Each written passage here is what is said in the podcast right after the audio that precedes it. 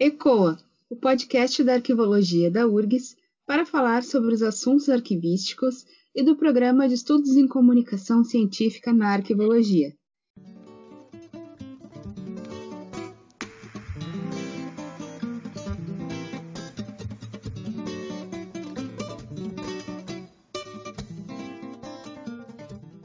Eu sou Juliana Horta. E eu sou Kátia Silistre. E juntas vamos mediar o episódio de hoje. Esse é o primeiro episódio da série Lumière, um projeto que traz para o podcast arquivologia através de filmes, seriados e documentários. Você que é nosso ouvinte, se tiver algum filme, documentário ou série que você queira nos sugerir para analisar aqui no Lumière, encaminhe suas indicações pelas nossas redes. O tema de hoje é arquivos na fantasia e ficção científica. E vamos falar sobre os dois filmes, então, que foram divulgados nas nossas redes sociais, que, é, que são Rogue One, uma história Star Wars, e Harry Potter e a Ordem da Fênix. Mas antes, fique com os destaques do Giro do Arquivo.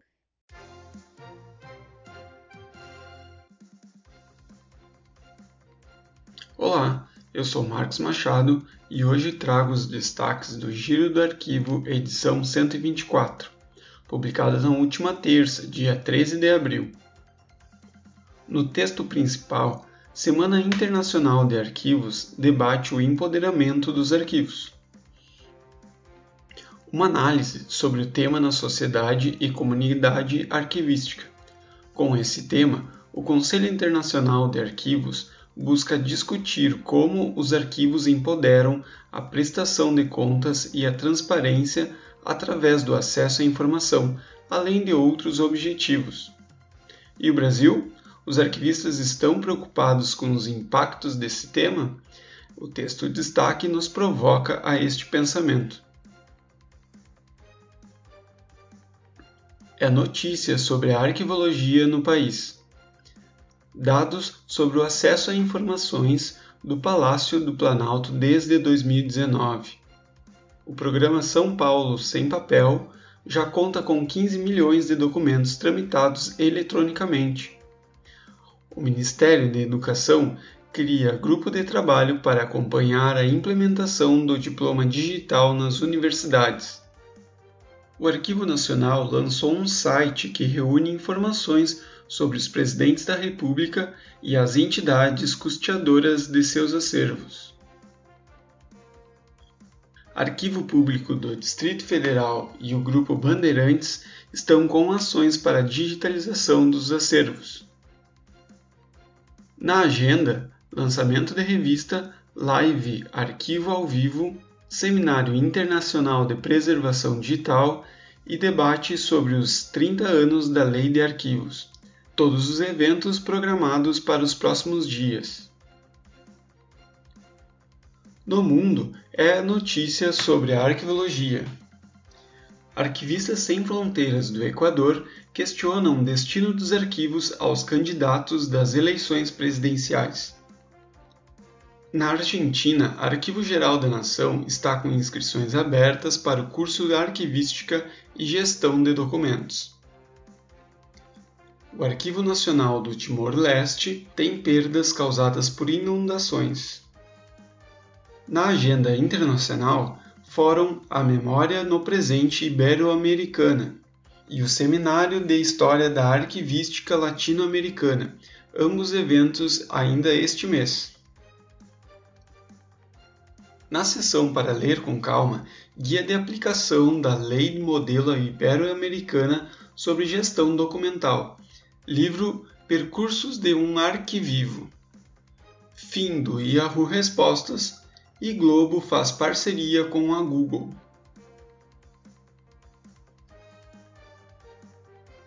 E para ver com calma, Santa Fé, na Argentina, entrega documentos sobre a última ditadura no país. E o webinar Lixo Eletrônico, Preservação e Segurança de Dados Digitais. Estes foram os destaques do Giro do Arquivo, edição 124. O Giro é publicado todas as terças. Receba grátis em seu e-mail. Para mais informações, acesse nossas redes sociais. Siga arroba Giro do Arquivo no Facebook Instagram ou Twitter. Lá você encontra o link para assinar o nosso boletim e receber o que é de notícia no Brasil e no mundo da arquivologia.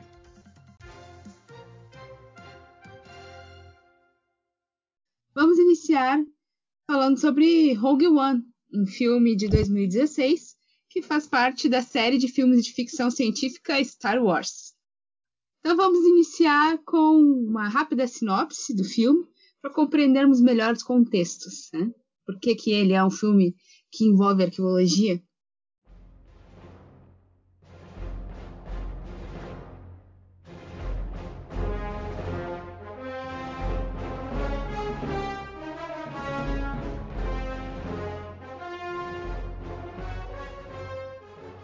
Há muito tempo, então, é, há muito tempo, uma galáxia muito, muito distante, o Império Galáctico sequestrou um cientista chamado Galen Erso para projetar uma arma letal. Três anos depois, então, a sua filha, Jean Erso, é recrutada pela Aliança Rebelde para descobrir os planos imperiais. A trama, então, se desenvolve parcialmente na Lua Jeddah, para onde Jean, Cassian e o robô, então, K2SO. São, desculpem aí os fãs de Star Wars se eu tiver falado errado. são enviados para encontrar o extremista Só Guerreira, que havia sequestrado então um piloto desertor chamado Body Hook. Esse piloto carregava uma mensagem do Galen Erso né, sobre a arma destruidora de planetas, que é a Estrela da Morte, né? De então assistiu essa mensagem do pai, que era um holograma, é, em que ele conta sobre os planos da Estrela da Morte, né, esse plano, esses planos imperiais, e aonde encontrar esses planos. A Lua, então, ela foi destruída pela, pelo Império e a mensagem se perde, né, restando apenas a memória da Jean como a guardiã da informação sobre a localização dos planos imperiais.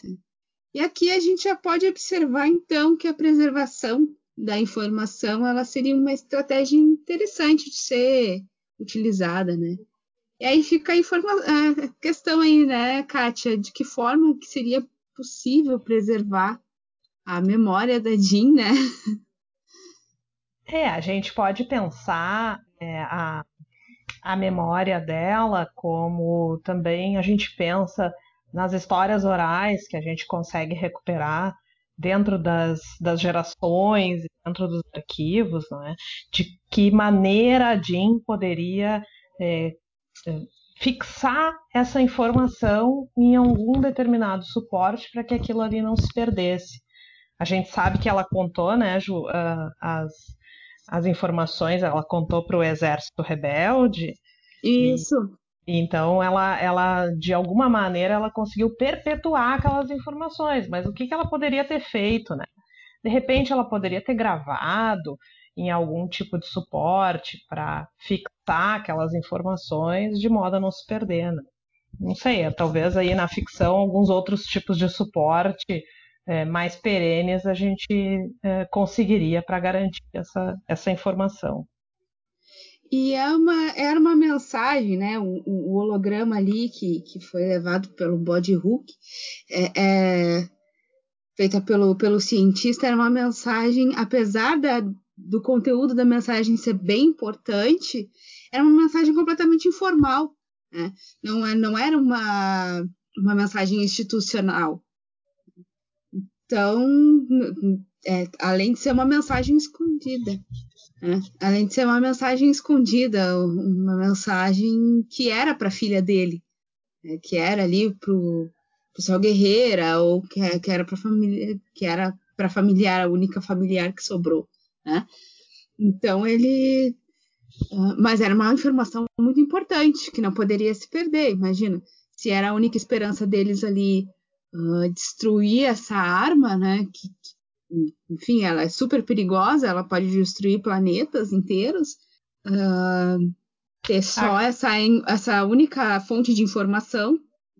É, agora me veio a ideia também uh, e daria para relacionar esse, essa informação, esse holograma que ela recebeu, assim como tu comentaste, que é, é uma informação pessoal, uh, também com os documentos pessoais e com os acervos pessoais que a gente uh, tem à disposição hoje em dia, né, com os diários de campo e diários científicos dos pesquisadores dentro dos laboratórios, né, e muitas vezes não são considerados como é, documentos oficiais dentro da pesquisa científica, mas que eles têm um grande valor é, dentro da, da, do quesito, né, documentos pessoais e acervos pessoais. É uma área muito interessante hoje em dia que a gente pode também explorar. Né? Sim. E tem a questão das fontes orais também, né? Como complemento né? Ela Exatamente. também tem a, o que, que, a pessoa se lembra. Né? Uh, as fontes orais também são ótimos complementos né? de, de, informações, né? de, de dados uh, complementares a, nos arquivos. Né? Isso também, uh, a questão da história oral, das fontes orais, elas também estão dentro de, desse debate. Né? Mas vamos seguir. Continuando a nossa história, então. É, o arquivo do Império ele ficava num planeta chamado Scarif, guardado num prédio que era uma, uma antena, uma espécie de antena parabólica, no último andar, que era a Torre da Cidadela. E esse prédio ele foi uhum. construído dentro da água, não é? Uhum uma estrutura típica dos filmes de, de ficção, que são coisas, né, edificações é, bem é um estranhas, edifício, né? É um, é, é, ele é um planeta bem, bem esquisito, assim, pensa o seguinte, ah, é, é um planeta, né, esse planeta Scarif, fica toda a documentação da... É, é o planeta onde fica o arquivo do, do Império. E ele fica no meio da água, aquela. É. Gente, bem como não deveria ser. Nisso? Bem como não deveria ser. Gente, e é um arquivo. É... Não é de papel, ele é um arquivo. O suporte dele é, é digital, é, é, ele é um arquivo digital. E aí tu pensa o seguinte. Gente, quem foi o arquivista, quem foi o engenheiro que pensou nisso? Quem é que tá pensando? Né? Quem é que projetou isso? Sabe? Quem é que... Então, quando a Aliança Rebelde chega lá para roubar os planos da Estrela da Morte, o maior obstáculo, aparentemente, são as tropas, né?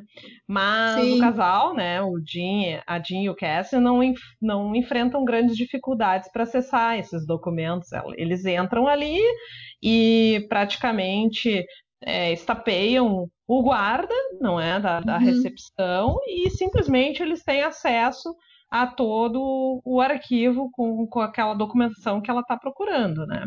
Então uh, eles usam a digital no caso do, do arquivista, do recepcionista, que ali a gente não consegue bem diferenciar, né, quem é quem. E, e aí a gente pensa, né, como é que ele, eles poderiam, né, uh, acessar aquilo ali e, e que, que, maneira ela conseguiu encontrar ali dentro aquele documento que ela tanto uh, precisava, né? Foi interessante o jeito que ela encontrou esse documento, né? Porque ela procura numa lista os nomes dos documentos. Então, há uma lista de nomes de documentos, né? geralmente, é o que dá a entender ali todos os planos né? que o Império Galáctico tem, né? Que o Império tem, e uma série de nomes que diz o que, que, o que a, a, a proposta que cada um tem ali, e o nome que o Galen Erso deu à a, a, sua estrela da morte é Stardust. Né? E Stardust é o apelido que ele é o apelido de infância da Jean. Como esse documento foi parar lá no, no arquivo com este nome?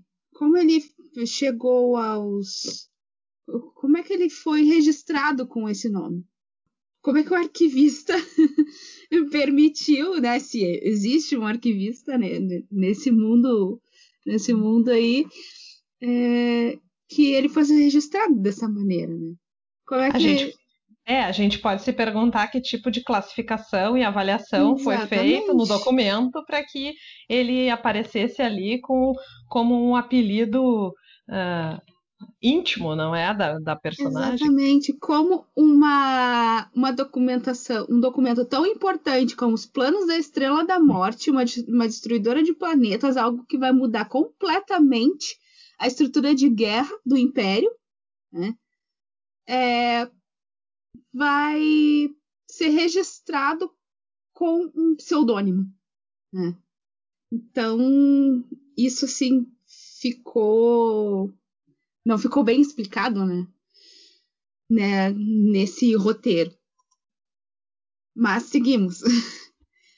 Então, eh, os documentos ali, né, eles ficavam armazenados nessa torre e para acessar esse suporte onde estava o documento, existia uma mão mecânica, não é? Uhum. E então os, eh, eles conseguiram acessar esse documento, retirar dali, roubar o plano da Estrela da Morte no seu suporte original. Ela, Uhum. ela aparece como removendo aquele cartucho, né? Como se ela Ah. retirasse um suporte físico ali de dentro daquela torre, né? Um HD, um, um, um, um pente, uma coisa física mesmo. Parece né? um disco rígido, né? um disco, é, uma, uma coisa assim física mesmo. Né? Uh, não, a gente não sabe se tinha cópias ali ou não, se eles faziam backups, não é? E então esse documento ela transmitiu essa informação contida nesse documento dentro de uma antena, né, para, para aquela nave lá da Aliança Rebelde para chegar às mãos da, da princesa Leia. Né? E aí essa antena, como se fosse uma antena parabólica, é, transmitiria, né, ou a internet, a gente pode é, supor que seja uma internet, é, transmitiria a informação e chegaria à princesa Leia. Bom, não houve nenhum problema quanto a isso, o documento não estava criptografado, o documento não tinha nenhum é, grau de sigilo, a gente conseguiu uh, ver que ela acessou o documento e ele foi totalmente transmitido, né? Então, assim, a gente pode pensar de que outras maneiras o Império poderia fazer essa gestão uh, e proteger né, esses documentos, para melhorar esse, esse fluxo e esse, esse tratamento dos, dos arquivos deles. É.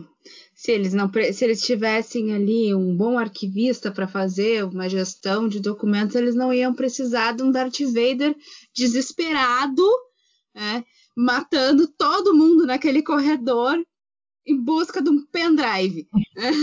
Que é exatamente isso que acontece no final. A cena é ótima, a cena é ótima. Todo mundo quer ver o Darth Vader né, em ação, matando todo mundo, enfim.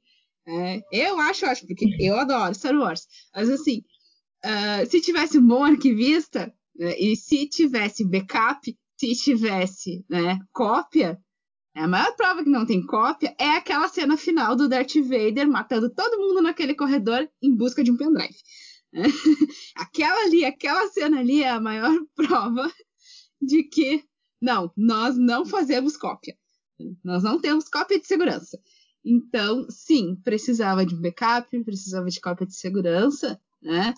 Não a, a, a princípio, fora dali, não tinha nada de, de segurança que garantisse, né? Que os dados uh, relativos à Estrela da Morte fossem protegidos do Exército Rebelde. Então, o Exército Rebelde, na verdade, consegue com facilidade ter acesso a esse, a esse documento.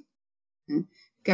porque tudo leva para que esse para que na verdade o que o que, que o, o Império Galáctico tem para proteger isso a violência né?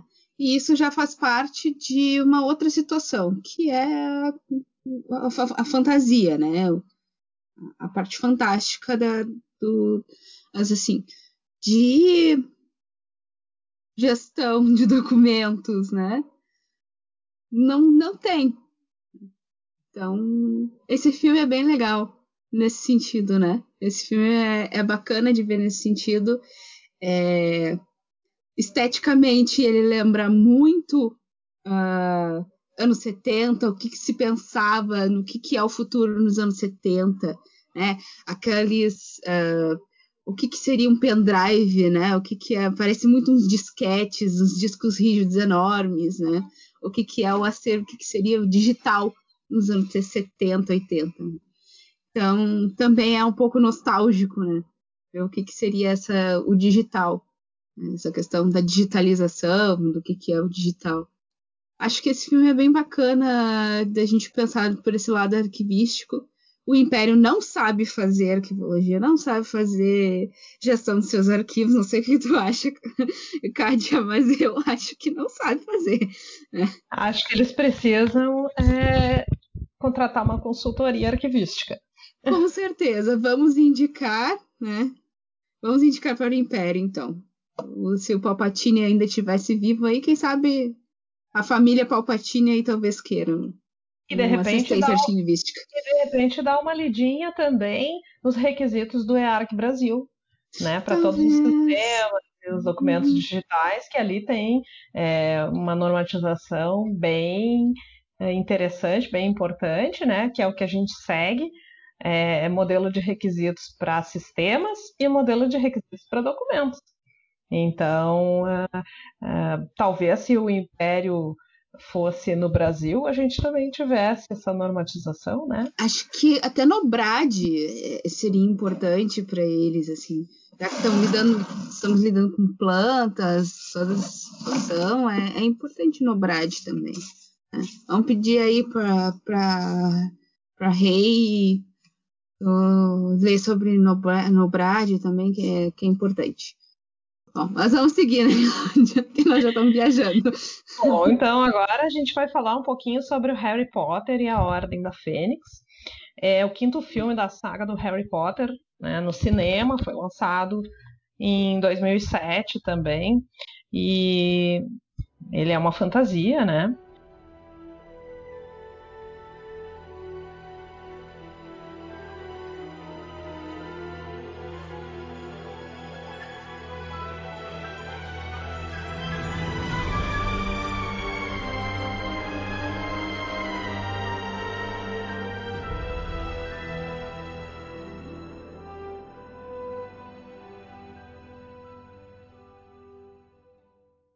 Lembrando que o Harry Potter ele, ele já foi discutido em diversas instâncias com relação ao personagem e às memórias, né? Porque o Harry Potter ele, ele tem muito da memória, tudo, tudo que é, é, envolve memória tá, tá dentro desse, dessa saga. Né?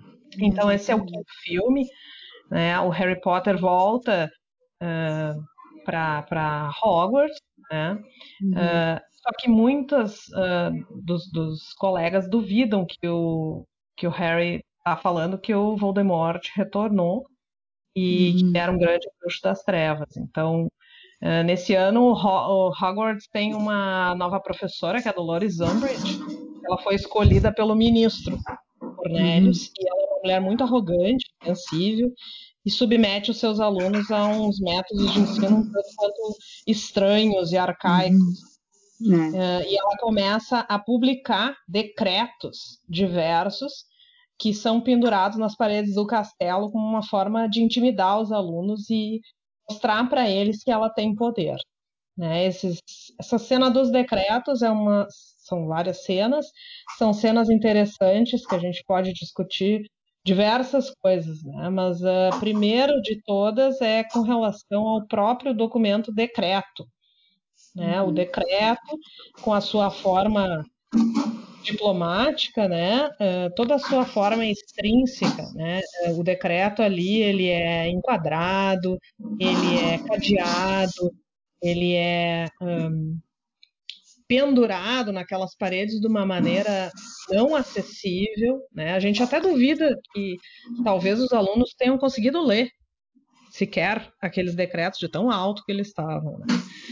Uh, então eles foram uh, pendurados ali para mostrar o poder dela, né? E os que não obedeciam eles eram submetidos à tortura. Uh, ela fazia os alunos escreverem no papel, né? Que eles não contariam mais mentiras e ao mesmo tempo essa escrita ela era gravada na pele do aluno né, concomitante com a escrita do aluno, né? Era uma magia, é, machucando, né? E o castigo era, um, era uma maneira simbólica, né? De mostrar que ela era mais velha, que eles deveriam obedecê-la e serem submetidos a ela. Então, uh, aí a gente pode pensar, né, o documento como prova de ato ou fato jurídico ou administrativo, né? E tudo com relação à diplomática, né? Uh, que é aquela, aquele registro, é o ato e o conscriptio, é o, o registro né, do fato que aconteceu. Não só aconteceu, mas eu preciso registrá-lo. É uma questão interessante porque esse filme ele vai tratar de várias questões, né? Uh, assim como no outro filme, nós estamos falando aqui de uma interferência, né? Uma interferência praticamente ditatorial. Né? porque o Ministério da Magia, então, ele passa por, por medo de, de, sei lá o que, ele é, o, o, ministro da Magia tá com medo do Dumbledore. O Dumbledore, ele é um diretor de escola, claro. Ele é um bruxo muito, muito poderoso, muito influente, mas ele é o diretor de uma escola, da escola de Hogwarts. Então, ele passa a intervir diretamente dentro da escola. Como é que o ministro, o Ministério da Magia intervém? Através desses decretos. Né? Mas não basta só fazer os decretos, né? Todos os decretos estão lá bonitinhos, é o papel, né? Com, com, o, sim, com, com o símbolo do Ministério da Magia lá carimbado, com a assinatura do FUD, né? Cornelius FUD, que é o ministro da Magia, dizendo não pode isso, não pode aquilo, tem o um número das leis. Mas só isso não basta. Então, o que, que eles fazem? O que a, a Dolores Umbridge faz como representante do ministro da magia dentro da escola? Ela pendura eh, esses documentos na parede. Tão alto, não importa se os alunos estão vendo aquilo, não importa se eles sabem que se existe, se é proibido, se não é proibido. É tanta lei no final das contas que, na verdade, tu, tu tem medo de fazer qualquer coisa. Né? a ponto de não saber o que, que tu pode e o que tu não pode fazer. Os alunos não sabem o que, que, o que, que pode ou não ser feito dentro da escola, porque qualquer coisa hoje, a, a, até então, na escola é proibido. Né? E aí, se tu faz o que, o que é proibido, tu acaba sendo castigado. E o castigo também é uma coisa muito simbólica, né? Tu deve escrever lá, não devo contar mentiras, e aquilo é gravado na tua pele, né? gravado na tua mão. É, é um castigo super simbólico. As palavras são gravadas na tua pele. Enquanto tu escreve, as palavras são gravadas na tua pele. Então, Mas aí a gente vê, né, Ju, ali a diplomática muito presente nesses decretos, assim como tu falou, assinatura, carimbo, uhum. papel, não é? O, o, o título, né, o documento, ele diplomaticamente e a ele é atribuído um valor. Né? Então, uh, houve uma preocupação aí de legitimar esse documento. Né? E, e, a gente vê que esse, essa fantasia ela não é tão futurista, né? ela busca também lá para o final da década de, de, de 90, né? por aí, uhum. uh, o registro no suporte, né? no suporte papel. Sim, o papel é muito presente aqui, né? O papel, como essa é uma saga que foi escrita nos anos 90, esse, o livro, né, Harry Potter e a Ordem da Fênix, se passa em 1995. Então, durante toda essa saga, o, o suporte de papel é muito presente. Então, se o pessoal prestar atenção, durante toda a saga, o jornal é muito presente. Né? Uh, por mais que o jornal seja interativo, né, as, as imagens são interativas, as letras, né, os textos são interativos, mas o papel ainda é muito presente, porque, claro, você não foge da situação da realidade. Então, uh, a informação ainda é passada pelo jornal. Né? Então, no filme, nós podemos ver uh, as imagens do, do jornal, as, as, notícias passando, é, todo o sensacionalismo, a mídia explorando a briga entre o Fudge e o Dumbledore. Hum. Toda a situação do o Voldemort ter voltado ou não ter voltado, o Fudge negando todo o tempo que o Voldemort voltou. Hum. Então, uh, aqui nós temos também essa situação dos suportes, né? Os suportes são, são muito interessantes nessa nessa em toda essa saga. Eu gosto muito dos suportes. Vamos voltar aqui então. Como ele é hum... Peraí, deixa eu voltar aqui. Bom, vamos continuar, né? Como enquanto o, enquanto isso, o ministro da magia, né, ele tá tão convencido de que o Dumbledore quer tomar o seu cargo no ministério, é, ele mesmo, que ele mesmo com as provas de que o Voldemort voltou, ele não acredita, né? Ele dá essas entrevistas para o Profeta Diário, né, no Jornal do Mundo Bruxo, desacreditando, então, é, nessas afirmações do, do Harry e do Dumbledore, né? Então, durante o filme tem várias imagens, as páginas do jornal, que são exatamente essas questões das fake news, das manipulações, né? Não são muito diferentes da, das relações de hoje, né, Kat? Apesar do nosso suporte ser diferente, hoje, hoje a gente já não usa tanto jornal de papel, mas ainda assim temos nossos jornais, temos os nossos veículos de comunicação.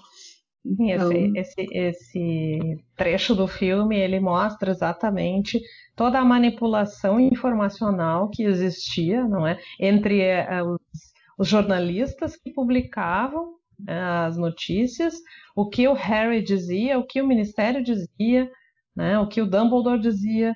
Então uh, a gente vê bem essa questão informacional aí, para além da, do suporte, né? com relação às fake news, né? Uhum.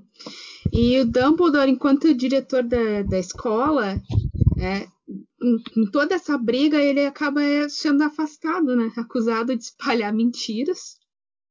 Ele espalhando mentiras. Mas, então, quem assume, então, é a moça de cor de rosa, né? Que é a Dolores Umbridge. E com isso, as novas regras, então, os métodos mais cruéis possíveis são instalados ali na instituição. E as provas ficam só na teoria. O que ela deveria ensinar, ela não, não ensina mais. Então, com essa nova realidade, o, o trio principal ali, que é o Harry, a Hermione e o Ron, eles, eles cria um novo grupo, né? Um grupo para aprender a se defender, que é a Armada de Dumbledore. Então eles uh, criam esse novo grupo e o que, que eles fazem ao criar esse novo grupo? Eles fazem uma reunião né? e nessa reunião eles, ah, quem é que quer participar? Né? Quem é que, que, que tá aqui?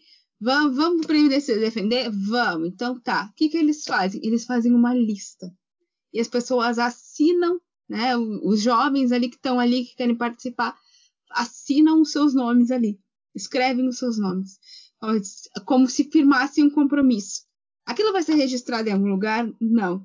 Mas eu, eu acho interessante que no, no, no filme eles. Ah, na sala precisa, eles colocam no espelho ali da sala precisa, como, como se fosse assim: ah, esses são os participantes. Eles, né? dão, eles dão publicidade ao ato. Isso, né? eles, eles, dão publicidade, publicidade ao ato de, de registrar a armada, né? Eles Isso. registram naquele papel e aí eles remetem aquela imagem de grupo a uma fotografia que já existia, né? Da Ordem da Fênix, uh, formada uh, antes, né? Pelos bruxos mais antigos e tal. Uh, o filme trabalha muito com essas essas questões de fotografia e também de documentos de suportes tanto quanto peculiares, né, interessantes, como os berradores, né, que são pequenos bilhetes que vão até o seu destinatário, né, vindo de um, de um, de um familiar ou de alguém, uhum. as fotografias animadas, né, os quadros que se mexem na parede, globo de cristal, né, que, que são, no fim, é, dessa desse episódio é a, é, são as profecias que os bruxos mais antigos que tinham dom profético, eles registravam dentro desses globos de cristal essas profecias para o futuro, né? Então o clímax desse filme é essa busca pela profecia do escolhido que vai derrotar o Lorde das Trevas, né? Que esses globos com as profecias eles estão armazenados dentro do departamento dos ministérios e que também tem um, um acesso restrito, que também a gente não consegue uma, uma encontrar de forma fácil, né? E, e aí a Armada, que é esse grupo, consegue enfrentar os comensais da morte, que protegem essas profecias, né? E a batalha, grande batalha, acaba destruindo grande parte desse arquivo. Né? E os registros se perdem. Né? E aí a gente fica pensando o que vai acontecer com todas aquelas profecias que foram destruídas quando a estante se quebrou, não é? Oh, meu Deus. Não, essas. Depois que tu estuda arquivologia, tu fica assim, naquelas aquelas estantes se quebrando e diz, gente, olha a quantidade de documento que tá indo. Por quê? Você imagina guardar um documento que é muito importante que tu precisa no futuro um suporte extremamente frágil não é? Muito frágil. Um globo é, é, de cristal, gente, um suporte frágil. E o que tem dentro é, é, é em áudio. Né? É, é, um documento de áudio. Por quê? Porque assim, a profecia do Harry, assim, tu, tu, tu aproxima aquele globo do, do, do, do ouvido e tu escuta a profecia. Né? Aquilo ali é direcionado just, é, para a pessoa para quem aquela profecia foi, foi feita. Então, é um documento muito particular. Agora, tu imagina aquele monte de profecias que estavam ali. Aquilo ali era direcionado a uma pessoa, sabe? E aquilo ali tudo se perde naquela batalha. Na batalha do, do, do Ministério da Magia. E tu fica, gente, esse bando de criança não sabe que isso é um monte de documento. Mas, é bom, engraçado que, que, o mais engraçado é que a profecia ela tem um destino, ela tem um, um destinatário. Mas quem uh, salvaguarda a profecia é o ministério, Sim. não é o próprio destinatário. Então todas estão lá aguardando o momento em que elas vão ser acessadas pelo seu destinatário. Né? Então a gente também pensa é, como um documento pessoal, né? imagina um testamento, um, imagina um, uma carta, um testamento que, que foi destinado a alguém e que a, só aquela pessoa pode ir lá para retirar, né? Sim, e pensa que no ministério. É, e pensa que nesse universo, né, como uh, a, a questão do, do Voldemort com a relação do Voldemort e do Harry Potter é, é uma, foi uma questão muito séria, guardar esse, esse documento dentro do Ministério da Magia era uma coisa muito séria. Né? Não era todo mundo que podia ter acesso àquele documento. Então, os comensais da morte foram lá para roubar aquilo ali porque era importante. Né? Então, uh, mas aí, para salvar um, para roubar um, eles destruíram todo o resto e não adiantou de nada, porque o, o que era de interesse deles também acabou se perdendo naquele, naquela batalha, né? Mas, é, enfim. Ah, que dá um aperto no coração, da Fico imaginando. Gente, eu fico imaginando assim, em muitas situações, inclusive no nosso país, né? muitos, muitas, muitos documentos uh, se perderam, né? Botaram fogo em muitas coisas, em muitos documentos. Né? Uh, quando terminou a nossa ditadura, muita, muitos, muitos documentos uh, o exército botou fogo. Né? quando a escravidão, quando aboliram a escravidão, mandaram botar fogo em, consumir com muitos documentos relacionados à escravidão. Então, a gente fala dessas perdas de documentação que, que eram referentes à, à vida particular das pessoas. E aí tu, tu fica pensando também na, nessa situação. porque essas profecias no mundo de Harry Potter elas eram elas eram muito pessoais, né? Mas enfim, vamos seguindo. Então aí a gente pensa na, nessa, nessas questões porque apesar de não ser o foco dessa obra, né? O Harry Potter e a Ordem da Fênix ela traz muitas referências a discussões atuais, né? como o acesso à informação, as fake news, o posicionamento das autoridades, né? mediante essas manifestações. Porque uma coisa que a gente não comentou, Kátia, quando o pessoal, quando os alunos já não aguentavam mais a Dolores, a Dolores Umbridge, os gêmeos Weasley pregaram uma peça nela lá, soltaram um monte de, de fogos de artifício, e esses fogos de artifício quebraram aquele monte de, de caixas Decreto. de vidro uhum. que, que mantinham os decretos. É. Os decretos não deixaram de existir, mas que é uma, uma questão simbólica, simbólica. de nós não, uhum. os alunos não aceitam é, esses, é, esses decretos, os alunos não aceitam essa imposição do Ministério da Magia, é muito muito ditatorial. É, é, essa ditadura que, que vocês estão impondo aqui na escola, né? Isso tem muita relação também com o que nós vamos falar nos próximos episódios. Fiquem ligados aí no, no que. Então, nos, nos próximos... nossos próximos episódios, né? Fiquem ligados, então, que os próximos dias o Projeto Lumière vai divulgar nas redes sociais do ECOA os filmes que serão analisados. E obrigada, pessoal. Até a próxima. Vamos encerrando, então, mais um episódio. Um projeto da Arquivologia na Universidade Federal do Rio Grande do Sul para dar voz à arquivologia e o pensar fora da caixa. Até o próximo episódio. Sigam a gente nas redes sociais, ecoa.urgs, e se você gostou, não deixe de compartilhar.